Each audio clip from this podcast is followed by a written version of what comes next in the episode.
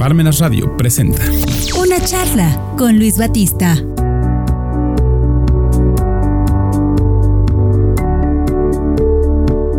¿Qué tal amigos? Bienvenidos a su programa La Charla. La introducción siempre era como cada lunes, pero pues hace como un año que no tenemos charla. pero no te rías, Mirna, que es en serio. Pero pues, ¿qué creen? Que estamos renovando la temporada. Ya tengo mi listita de los próximos 10 al menos invitados. Y en esta ocasión retomamos la temporada con un invitado de lujo. Les presento a Salvador Espina, el buen Chava Espina. ¿Cómo estás, Chavita? Muy bien, muchas gracias Luis por invitarme. Le mando un saludo a todo tu auditorio.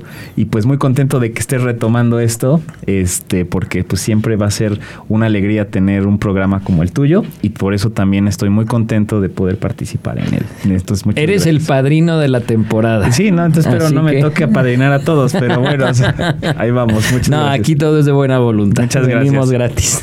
Muchas gracias. Muy bien, pues vamos a comenzar con el tema, queridos amigos. Les presento a Chava. Él es, eh, es un joven eh, que, que estudió ciencias políticas. Actualmente él es director de vinculación interinstitucional del, del IMPLAN, que es el Instituto Municipal de Planeación de Puebla. Y bueno, ha tenido un recorrido muy interesante a su corta edad como director de formación de acción juvenil, ha sido, fue candidato a diputado federal, eh, secretario general del Consejo de Juventud de Participación Ciudadana de Puebla. Bueno, y si les leyera aquí todo lo que me mandó, más aparte los cursos que ha hecho en Estados Unidos y ganador de diversos premios, pues no acabamos, ¿verdad? ¿Y, qué tienes? 26 años, ¿no? tengo 26 años. Y véanlo ya todo lo que ha hecho aquí el joven, pues miren. Chavita, el buen Chava. Bienvenido aquí al programa y pues por la, por la, por la temática que acabamos de, eh, de ver en tu currículum, pues desde luego el tema de hoy tiene que ver con política. Un tema que es controversial, sobre todo por el contexto que estamos viviendo en nuestro querido México y en el mundo en general, porque pues hay unas tendencias muy extrañas que no habíamos visto desde hace tiempo. Pero pues aquí en México el panorama es el que nos interesa. Así es. conectándolo un poco también con el tema Latinoamérica. Pero bueno, en este sentido, ante pues la encrucijada, la coyuntura que estamos viviendo, hay un factor muy importante que vienen las elecciones el próximo año aquí en nuestro país.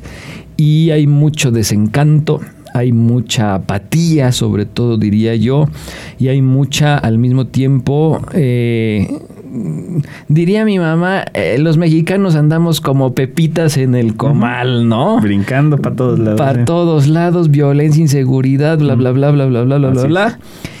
Y un elemento aquí importante que hay que considerar es el tema de los jóvenes. De jóvenes como tú, como uno, ¿verdad? no te rías, chava, en serio. Que ante el panorama político pues no se involucran o al menos se ve, se tiene esa imagen con los de mi generación para arriba. Pero a ver, en este sentido, ¿qué características tiene tu generación? Que estamos hablando de, de, de los 20 más o menos para abajo, porque ese va a ser un análisis interesante para ver cómo involucrarse en la política que es necesario. Sí, claro, a ver, yo creo que lo primero que hay que, que visualizar es siempre las comparaciones son odiosas, ¿no? Entonces, siempre lo que eh, hemos observado es eh, que las personas suelen comparar las generaciones, ¿no? Ahora, también eso es un punto, eh, pues válido hasta cierto punto, pero entendiendo que las coyunturas, que la situación, que las realidades que les tocaron vivir a, esas generaciones no son las mismas ni cerca de las que nos están tocando a nosotros.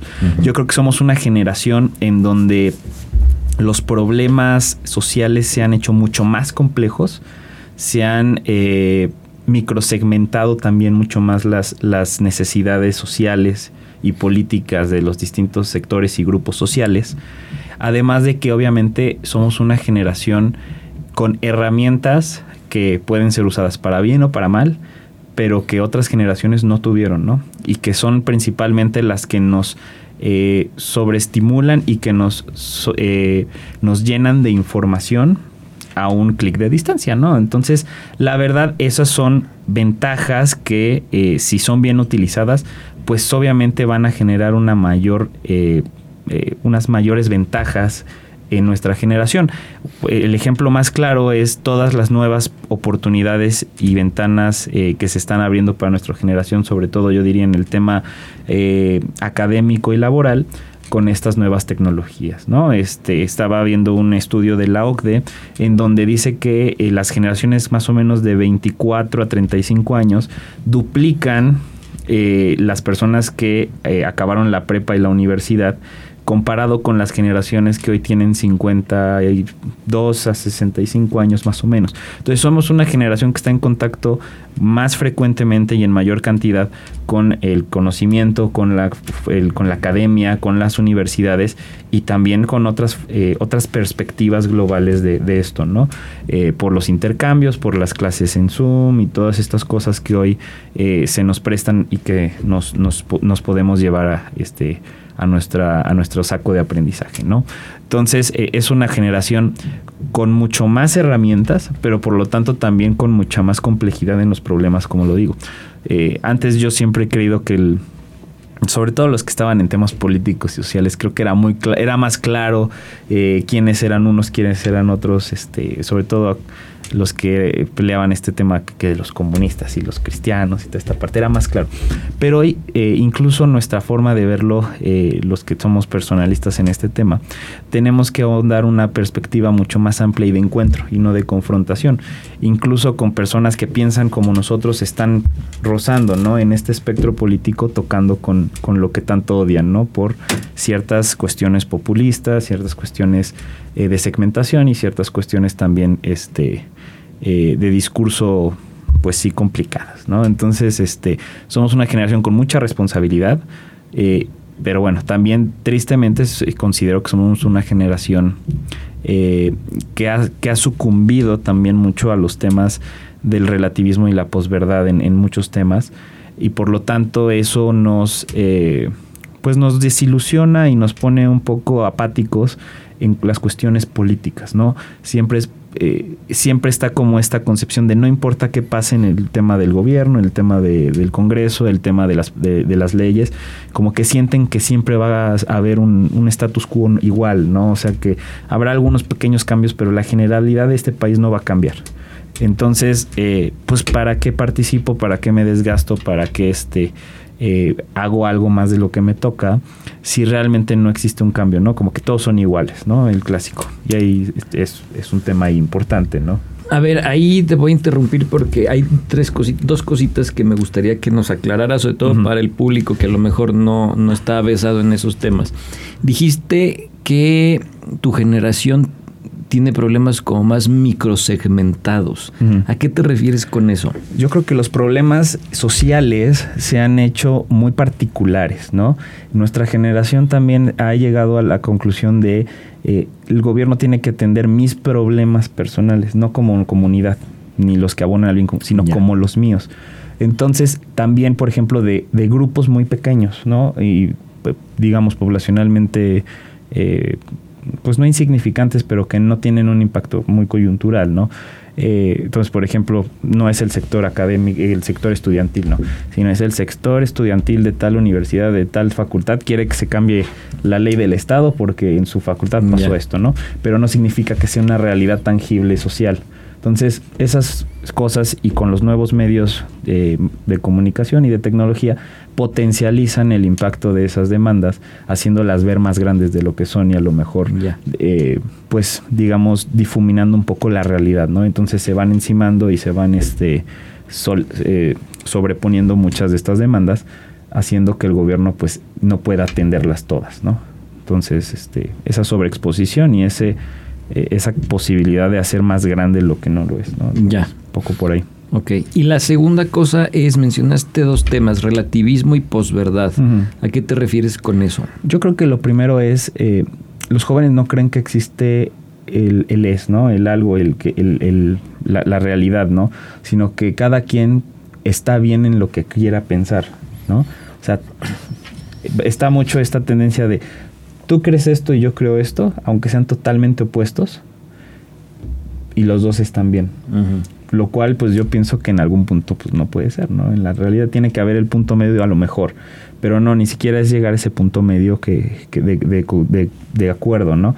Sino es como yo creo esto, tú crees esto, los dos estamos bien y si no nos ponemos de acuerdo, pues cada quien por su lado y, y a ver quién gana, ¿no? Entonces, esa también es una cuestión que ha generado mucha eh, mucha división social. la cuestión social también eh, se ha permeado, yo creo, en este sentido, porque está mucho el sentido del yo, ¿no? Y no del nosotros, como el tema del bien común y toda esta parte. Entonces, eh, es complicada esa parte, yo sí lo noto, sobre todo si vas a un salón de clases en, la universidad, en la que sea, yo creo que está mucho, muy presente esta cuestión, ¿no? De cada quien por su lado, cada quien que se rasque como pueda, y no existe ya o se ha debilitado esa, esa sensación de comunidad, esa sensación de hacer por el otro para que después también la comunidad haga por mí, ¿no? En ese sentido de reciprocidad. Entonces, este, sí, sí es esa, cuestión como lo tocaría en ese sentido, de que no existe una verdad, sino que todas las verdades son, son válidas, o todas las, más bien, no todas las verdades, todas las afirmaciones que las personas hacen eh, son verdaderas, ¿no? Entonces, este, eh, eso, eso debilita el diálogo, debilita el debate de altura, y incluso lo hace algo que algo incómodo en muchos sectores el tema de, los debates, ¿no? Entonces, porque nunca se llega a un consenso basado en argumentos, sino cada quien lo que crea está bien, ¿no? Por más loco que sea. Te interrumpí junto, justo cuando mencionabas este tema del de el, involucramiento en la política de, tu generación. Que todo esto que acabas de mencionar se ve reflejado en que, pues ya no. No, no hay como no hay un interés. Sí, claro. Eh, en, ese sentido, ¿cuáles, digamos, como aquellos temas que tú ves que a tu generación, o sea, de todo el espectro, espectro político, cuáles son aquellos temas en los que tú ves que de plano en esto, bueno, ni siquiera se toman la molestia de, verlo, de estudiarlo o de simplemente pensar que exista? pues es complicado porque hay mucho mucho de dónde escoger, ¿no? Este, desde cosas muy pequeñas eh, como eh, en, temas públicos hablando, ¿no? Eh, yo creo que temas incluso como de, la movilidad, ¿no? O sea, el tema de los que tienen coche, pues siempre van a aludir por el coche, el que no tiene coche siempre va a querer que le quiten el espacio al coche. Entonces no existe ese acuerdo, ¿no? Pero, pero yo creo que todo parte tristemente de de la concepción misma de, lo que debe ser un gobierno, de lo que debe ser un ciudadano. Entonces son, y, ahí sí, pues tú eres el que sabe de esto, son cuestiones yo creo que hasta filosóficas, ¿no? En este sentido de, de, una, de una vagueza intelectual muy grande. Eh, precisamente también por la, por la facilidad que nos dan las nuevas tecnologías de acceder a una información sin, este, digamos, sin profundizar en ellas, ¿no? Entonces, este, e, esas bases eh, teóricas este, eh, no permiten que, que, decanten en, factores sociales de mayor impacto o más profundos, no de mayor trascendencia, sino de inmediatez y de satisfacción personal hasta cierto punto. Entonces, este, pues obviamente todos quieren que se resuelvan sus problemas, pero no significa que sea un problema real social, ¿no? Entonces, está, es, es, interesante esa parte, pero yo creo que es de fondo, mucho de fondo, mucho del tema también. Eh, el tema del bien incluso interesante, ¿no? O sea, yo creo que ahí sí es un tema larguísimo, larguísimo y que no nos toca, pero eh, ¿qué, qué, es lo correcto? ¿Qué es el bien, ¿no? En este tema, ¿qué le toca al gobierno en ese sentido? Si tiene un papel en generar bien, en generar riqueza, o qué le toca al gobierno, ¿no?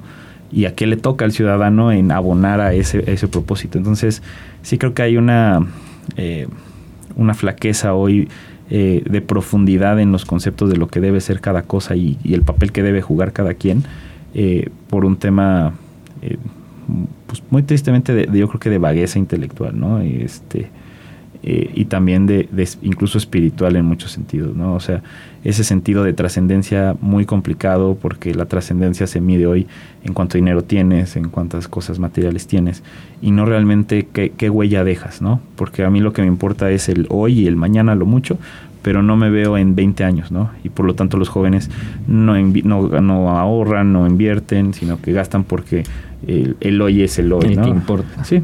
Entonces, este, y aparte es como de no me puedes decir tú cómo debo hacerlo, aunque tú, tú sepas, porque es mi libertad de hacerlo. Entonces, este, y ya pues ya si me frego, me fregué y, y, ahí luego ya me quejaré en su momento de eso, ¿no? De, de por qué no tengo. Y tú ves que esta, esta postura que a todas luces, bueno, al menos para mi generación, es como muy, nah, así no es la vida. O sea, va a llegar un punto en el que tú solito te vas a te chocas con pared tú ves que tu generación o la generación que tiene estas características sí va a tocar ese fondo que le va a permitir decir, nada, vamos por el mal camino, vamos de regreso? Yo creo que como en todo no se puede generalizar, es el primer punto. Yo creo que hay personas muy responsables y que parte también de, de dos cosas, ¿no? Que hoy es la capacidad de escuchar, porque muchas veces hoy también es una de las cualidades, yo diría, menos comunes en nuestra generación, el saber escuchar sino el que yo quiero decir y me tienen a mí que escuchar. Entonces cuando los dos tienen esa posición, pues es cuando no existe el diálogo. Entonces, eh, yo creo que sí, claro que va a haber muchas, muchas partes de, la, de esta generación que, que topen con pared en muchos sentidos. ¿Por qué? Porque no, no existe el plan de vida y, el plan de vida proyectado en una trascendencia, en, un, en, en, una felicidad real de lo que es este, lo, lo parte eh, integral del ser humano, ¿no? Entonces, si no más bien es el hacer dinero, eh, pues te digo, no todos, o sea, pero sí yo noto que es muy material el tema y por lo tanto hoy que el mundo también se ha hecho más complicado en el tema material, pues se viene se va a venir unas frustraciones mucho más grandes, ¿no? Porque no encuentran satisfacción personal en otras cosas que no sea el dinero.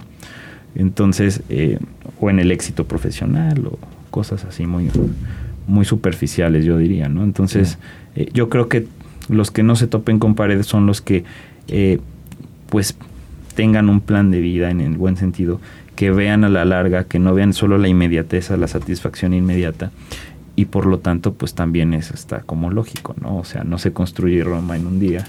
Entonces, este, también creo que es una cuestión de que tenemos que visualizar a futuro qué queremos, pero también qué nos hace bien. Entonces, este, esa parte también es complicada hoy porque nos han bombardeado de lo que debe ser, ¿no? Y lo que debe ser en teoría, pues es la, satisfacción, eh, pues muy superficial material. Entonces, eso es lo que busca ahí. Cuando le encuentran, pues tampoco significa que sean felices, ¿no? En ese sentido, eh, hacer conciencia de esta realidad creo que a muchos jóvenes les vendría muy bien porque el hecho de involucrarse en su vida, en, en, la vida social, pues es una forma de, de, encontrar esa plenitud, ¿no? El ser humano es cuando, cuando se, da a los demás, es cuando se encuentra incluso muchas veces consigo mismo. Y ahí es donde empieza el tema de la política, ¿no? Claro. El darse a los demás, el ser la vocación de servicio. Esa es la vocación política, ¿no? Porque la vocación política también lo tristemente es que se ha ido confundiendo, se ha ido malversando en una profesión, se, se, ha, se ha dejado de ser social para ser matemática. o sea, la política tristemente se ha vuelto matemática, ¿no? O sea, eh, yo si me junto con tal, tengo tantos votos, este, junto tantas personas, entonces gano, entonces te friego, entonces tú tienes que alinear, este, y ya empiezan las negociaciones en ese sentido. Y no por el sentido de, oye, pero pues, a lo mejor ninguno de los dos trae en, la, en, la, en el radar un problema social que necesita la comunidad que queremos gobernar, ¿no? Sino que es el, adquirir poder por poder, ¿no? Eh, porque se vuelve matemático, se vuelve frío, se vuelve inhumano y la política tiene que ser lo más humano que hay, ¿no? Entonces, este eh, ahí es donde es precisamente esa parte de satisfacción personal que se ha vuelto muy materialista, muy, eh, eh, muy banal, yo creo, se transfiere obviamente en cuando crecen en esos políticos y gobernantes que tienen esta forma de pensar, ¿no? Y que mm. incluso consideran que los gobernados, pues, la satisfacción es cuando les das dinero, ¿no? O cuando les das cosas materiales y a lo mejor no. Entonces, también creo que va, va, a ser algo que en el futuro va a tener consecuencias, porque ahorita hablamos de los jóvenes, pero esos jóvenes tarde o temprano muchos van a tener posiciones de decisión en lo privado, en lo público, que van a llevar, digamos, esa forma de pensar, esa, esa filosofía, vamos a llamarle, de este de, cómo hacer las cosas, ¿no? Entonces, este, ya no vas a ser eh, el clásico, ¿no? De ya no vales por ser persona, vales por lo que tienes, ¿no? Y por lo tanto yo te doy en la función en función de cuánto vales porque a mí me a mí me sirve para después. Entonces se vuelve un intercambio pues muy feo, o sea, yo creo porque pues no ese no es el chiste de esto, ¿no? Entonces No es un ganar ganar. Se espere en el mejor de los casos, ¿no? Pero yo te diría hoy hoy así lo hoy podríamos decir eso. O sea, que se ha hecho un ganar ganar, yo creo que no, sea, yo creo que sí, tristemente, no todos, también reitero, hay muy buenos políticos que sí tienen las mejores intenciones, yo conozco mucho, pero este, sí, tristemente, las cúpulas de poder, sobre todo de, los partidos políticos, se han vuelto este, matemáticos y por lo tanto, eh, te lo pongo así, yo, yo veo que incluso puede haber negociaciones entre los mismos partidos para decir, yo te dejo este estado, aunque lo dejaste destruido, pero porque para que no me vaya a, causar problemas en estas posiciones. Un tablero de ajedrez muy, muy, muy, muy pragmático eh, y que yo creo que sí, tristemente sí pasa. Entonces, este estás dejando la suerte de seis años de, de, un, de, un, de un estado, por ejemplo, por una negociación de dos, tres personas que por intereses propios o lo que ellos ven como lo mejor eh, se hace, ¿no? Entonces es ahí donde esas generaciones van a crecer de esa forma si no cambiamos un poco la proyección de que también tiene que haber un lado este eh, trascendente, humano, integral en este sentido, ¿no? Por eso tenemos la clase de candidatos que tenemos, ¿no? O sea, ¿por qué son candidatos personas impresentables, ¿no? O sea, pues porque le dan algo de valor agregado a los partidos políticos. Y esto se gana con votos, tampoco hay que ser este eh, ingenuos, idealistas, ingenuos, ¿no? Pero tiene que haber espacios donde también quepan las personas que realmente puedan generar un cambio, que estén preparadas, que tengan la capacidad y la sensibilidad sobre todo de poder generar un cambio para, para bien, ¿no? Entonces, este es un equilibrio muy complicado, ya siendo realistas, luego también eh, nos vemos muy ideales ¿no? en estos temas y por eso caemos en ingenuidades eh, heroicas, vamos a llamarles, pero, pero dirían, en el mundo está lleno de buenas intenciones, ¿no? Entonces, este, entonces, pues sí, un poquito por ahí yo creo que va también el tema. Y justamente, regresando al primer punto, esta vocación que, este, que es el entregarse a los demás, también es lo que no, eh, nos ha estado fallando porque no, no comprendemos la relevancia que tiene el, darse a los demás y el impacto que tiene, eh, digamos, de, testimonio para que esas personas hagan lo mismo, ¿no? Y se vaya haciendo, este, pues, un efecto, este, cascada, ¿no? En este sentido. Y así, pues, poco a poco. Vamos a ponernos pragmáticos, como tú decías. En este sentido, Chava, que eh, ante el panorama que se viene para el bueno, que ya estamos viendo desde ahorita, pero que se va a concretar en las elecciones del 2 de julio. Mm. Los jóvenes, ¿qué papel tienen en este proceso? Pues Porque pues ante la magnitud, México es un país joven, hay muchos jóvenes. Mm. Y como tú bien decías, una buena porción de estos jóvenes, pues como que la política no les interesa.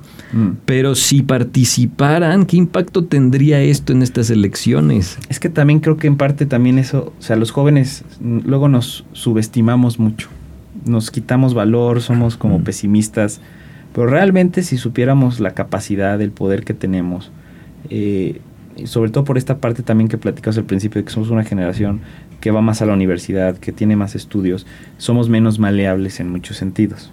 Y eso también no le gusta a mucha gente.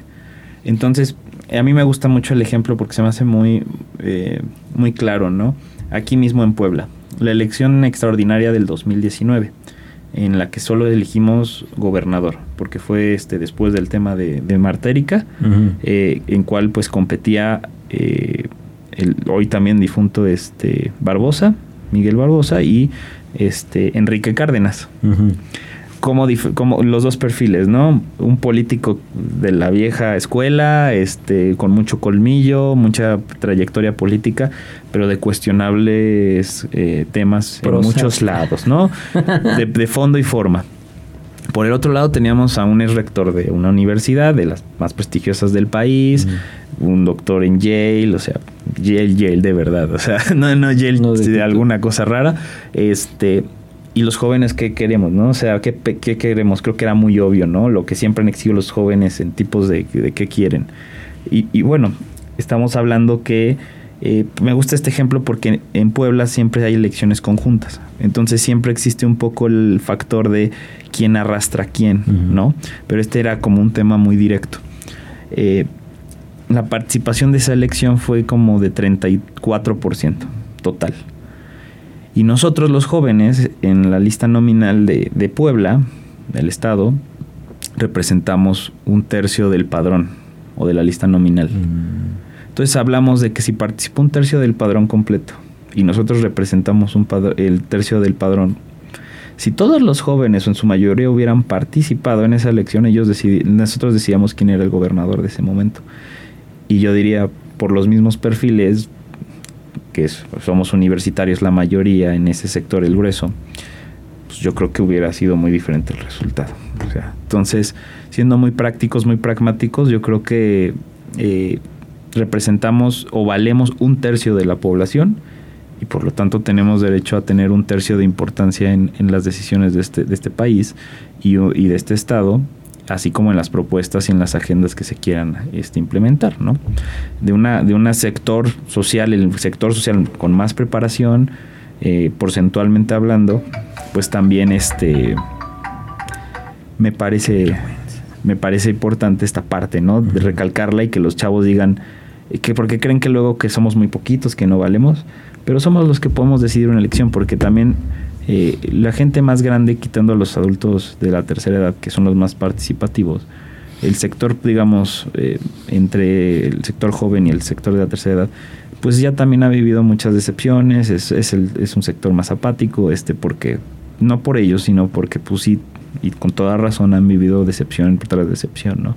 Entonces los jóvenes, pues sobre todo los de primera vez que votan, pues tendrían que tener como más entusiasmo, ese más, más idealistas en ese sentido de, esta parte.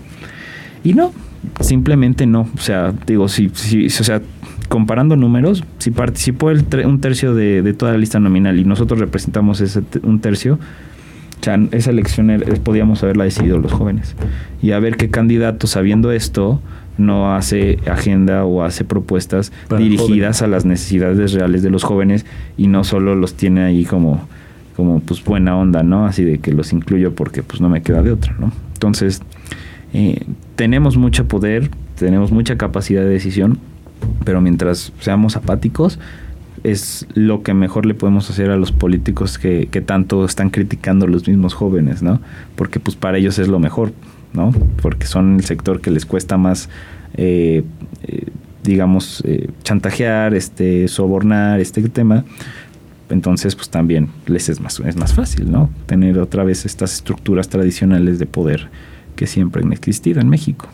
¿Y este es el mismo porcentaje que, bien, que se va a presentar para el 24? Cambia un poco, pero relativamente sí, porque aparte somos, yo creo que en esta pirámide poblacional, o sea, no lo tengo muy claro, pero somos el último, digamos, escalón de la generación más grande y ya poco a poco se va a ir reduciendo por, por temas sociales, este de costumbres y de, cuántos hijos tienen y si quieren hijos o no, etcétera.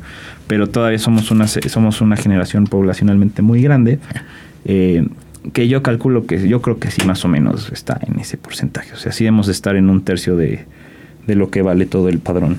¿No? Más o menos estamos, estaba viendo que de 2018 cada año se agregan unos 60 mil electores jóvenes, porque aparte, pues, los, los nuevos votantes no son gente que entra de 40 años, ¿no?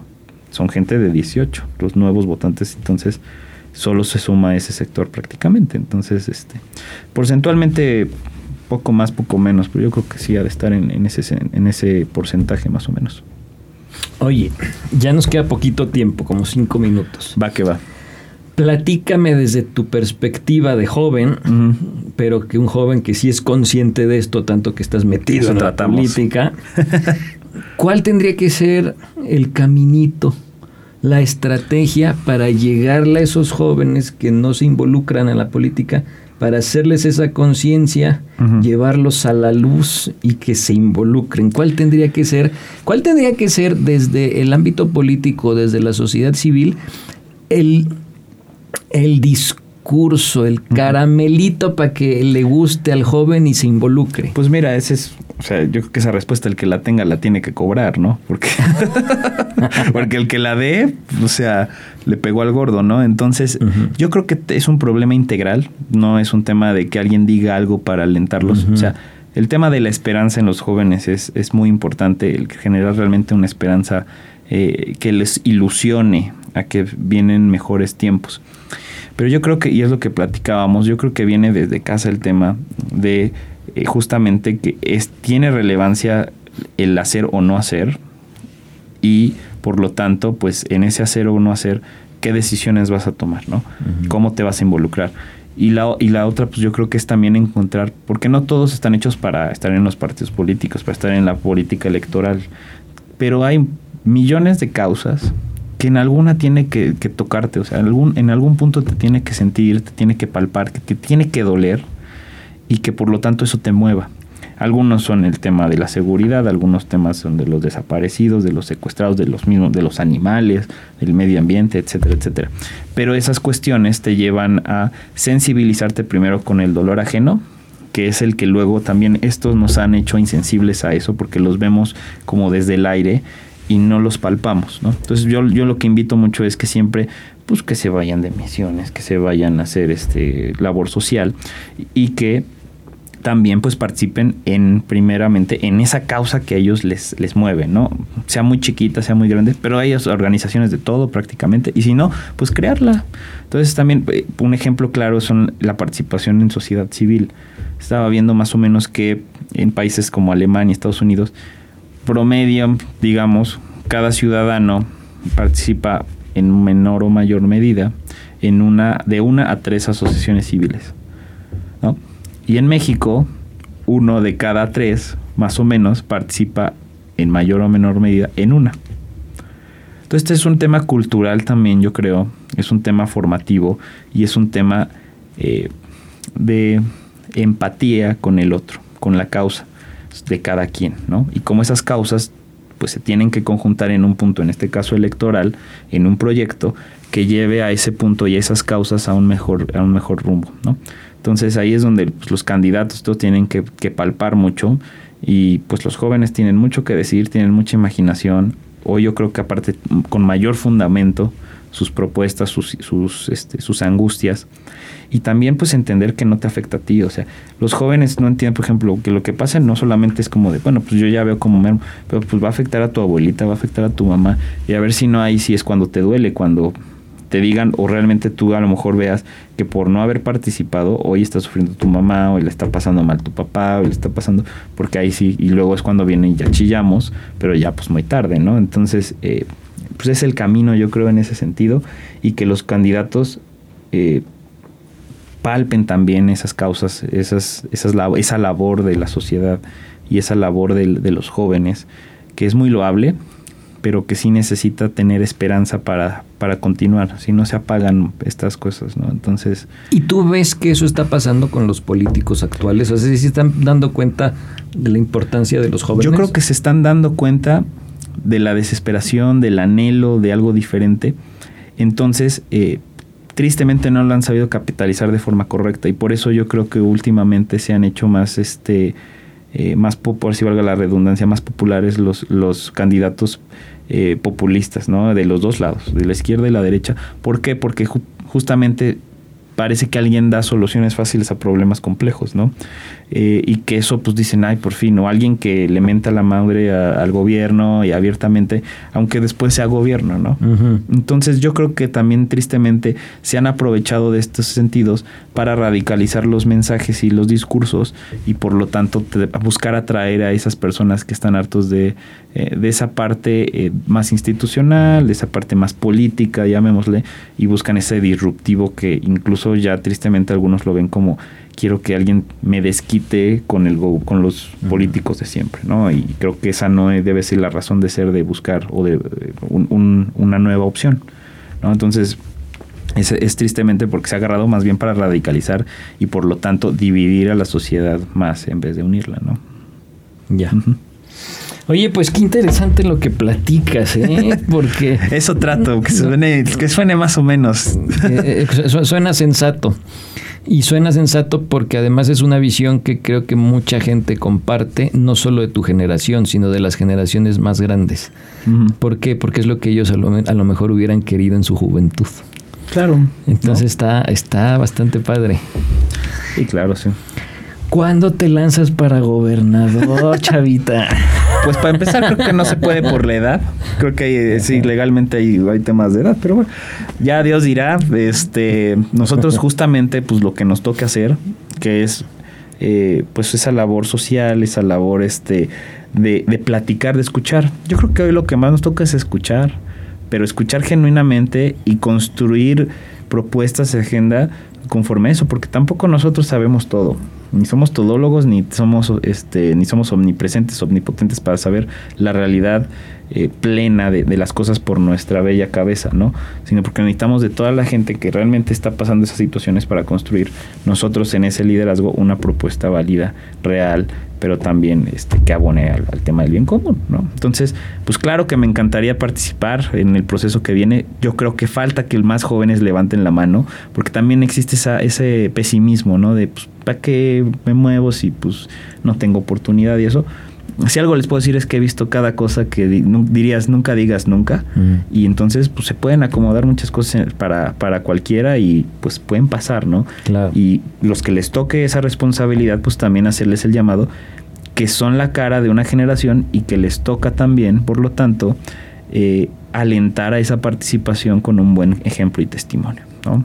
Entonces, este, es mucha responsabilidad el que le toque un puesto de elección popular a un joven. Eh, en esta época porque carga con la ilusión de ver de qué son capaces los jóvenes en esos, en esos lugares, ¿no? Y que si sí vale la pena que me meta o no, ¿no? Entonces es un poquito esa parte. Entonces, pues esperemos que sí este, podamos ahí participar, podamos ser, y por eso nos hemos estado preparando, hemos estado trabajando, y por lo tanto, pues en lo que se pueda y en lo que, se, lo que necesite Puebla y México, pues obviamente para eso estamos, ¿no? Muy bien. Pues queridos amigos, él fue Salvador Espina, el padrino de la temporada. Chava, muchísimas gracias por haber venido. No, hombre, a ti Luis por la invitación. y bueno, pues, muy, me la pasé muy bien. Muchas gracias. Es tu casa. Y a todos ustedes, pues ya lo saben, retomamos temporada y todos los lunes a las 5 de la tarde aquí nos vemos en la charla solo en Parmenas Radio. Soy Luis Batista, cuídense y nos vemos la siguiente semana. Adiós.